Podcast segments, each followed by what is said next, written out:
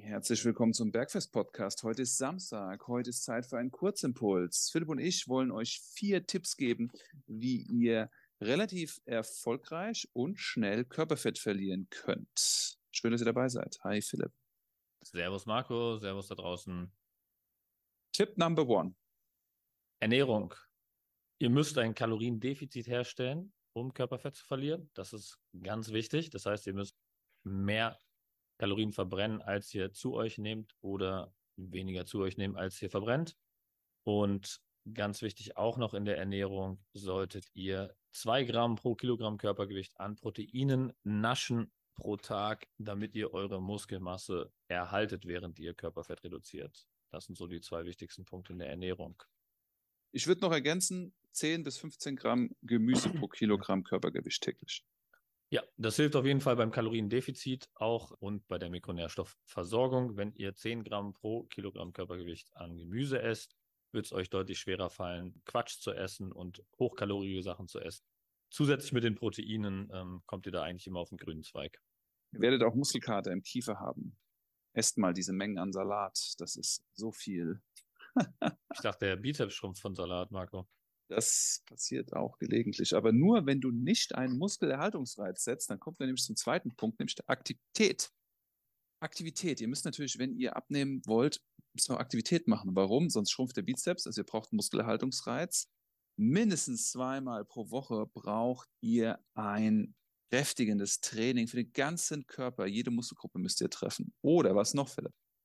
Aktivität könnte auch aussehen, so dass ihr ähm, Schritte, die Schrittzahl pro Tag erhöht, weil das hilft euch sehr leicht zusätzliche Kalorien zu verbrennen, also euren Verbrauch zu erhöhen und lässt sich überall im Alltag sehr gut einbauen und führt auch nicht dazu, dass ihr deutlich mehr Hunger habt. Deswegen Schritte immer ein gutes Mittel zum zusätzlichen Kalorienverbrauch, um in ein Kaloriendefizit zu kommen, um dann endgültig wieder mehr Körperfett zu verlieren. Jawohl. Tipp Nummer eins, Tipp Nummer zwei, Tipp Nummer drei, es bringt uns zu Nummer vier. Nachdem ihr gegessen habt, nachdem ihr euch bewegt habt, wollt ihr natürlich auch irgendwann mal schlafen. Und der vierte Tipp beschäftigt sich mit dem Schlafen. Was ist hier der Erfahrung nach sinnvoll? Also ich habe festgestellt, dass die wichtigste Stellgröße beim Schlaf wirklich die Schlafdauer ist. Also gibt ja auch viele Theorien, dass die Unterbrechungen ähm, ganz katastrophal sind und so weiter. Ich habe die Erfahrung gemacht, dass wirklich die Schlafdauer sehr entscheidend ist. Das sehen auch die meisten ähm, Tracking-Apps und so weiter so, dass sie dir ein besseres Rating vom Schlaf geben, je länger du schläfst. Also wenn du weniger als sieben Stunden schläfst, dann hast du schon unmöglich die Chance, eine gute Punktebewertung zu bekommen beim Schlaftracking. Und ich habe das ähnlich wahrgenommen, als ich ähm, damit experimentiert habe, dass je länger du wirklich schläfst, je mehr Zeit du dir zum Schlafen nimmst, desto regenerativer ist das Ganze und desto erholter wirst du sein und desto besser wird auch Körperfettabbau bei dir funktionieren. Sehr gut. Wichtige vier Punkte. Freunde, das ist die Essenz aus, wie lange mache ich das jetzt schon? Ich glaube sieben Jahre oder acht. Philipp, wie lange machst du das schon? Personal Training hauptberuflich, meinst du? Ja. Ähm, wir haben 2023, viereinhalb Jahre jetzt, so in dem ja. Dreh. Ja.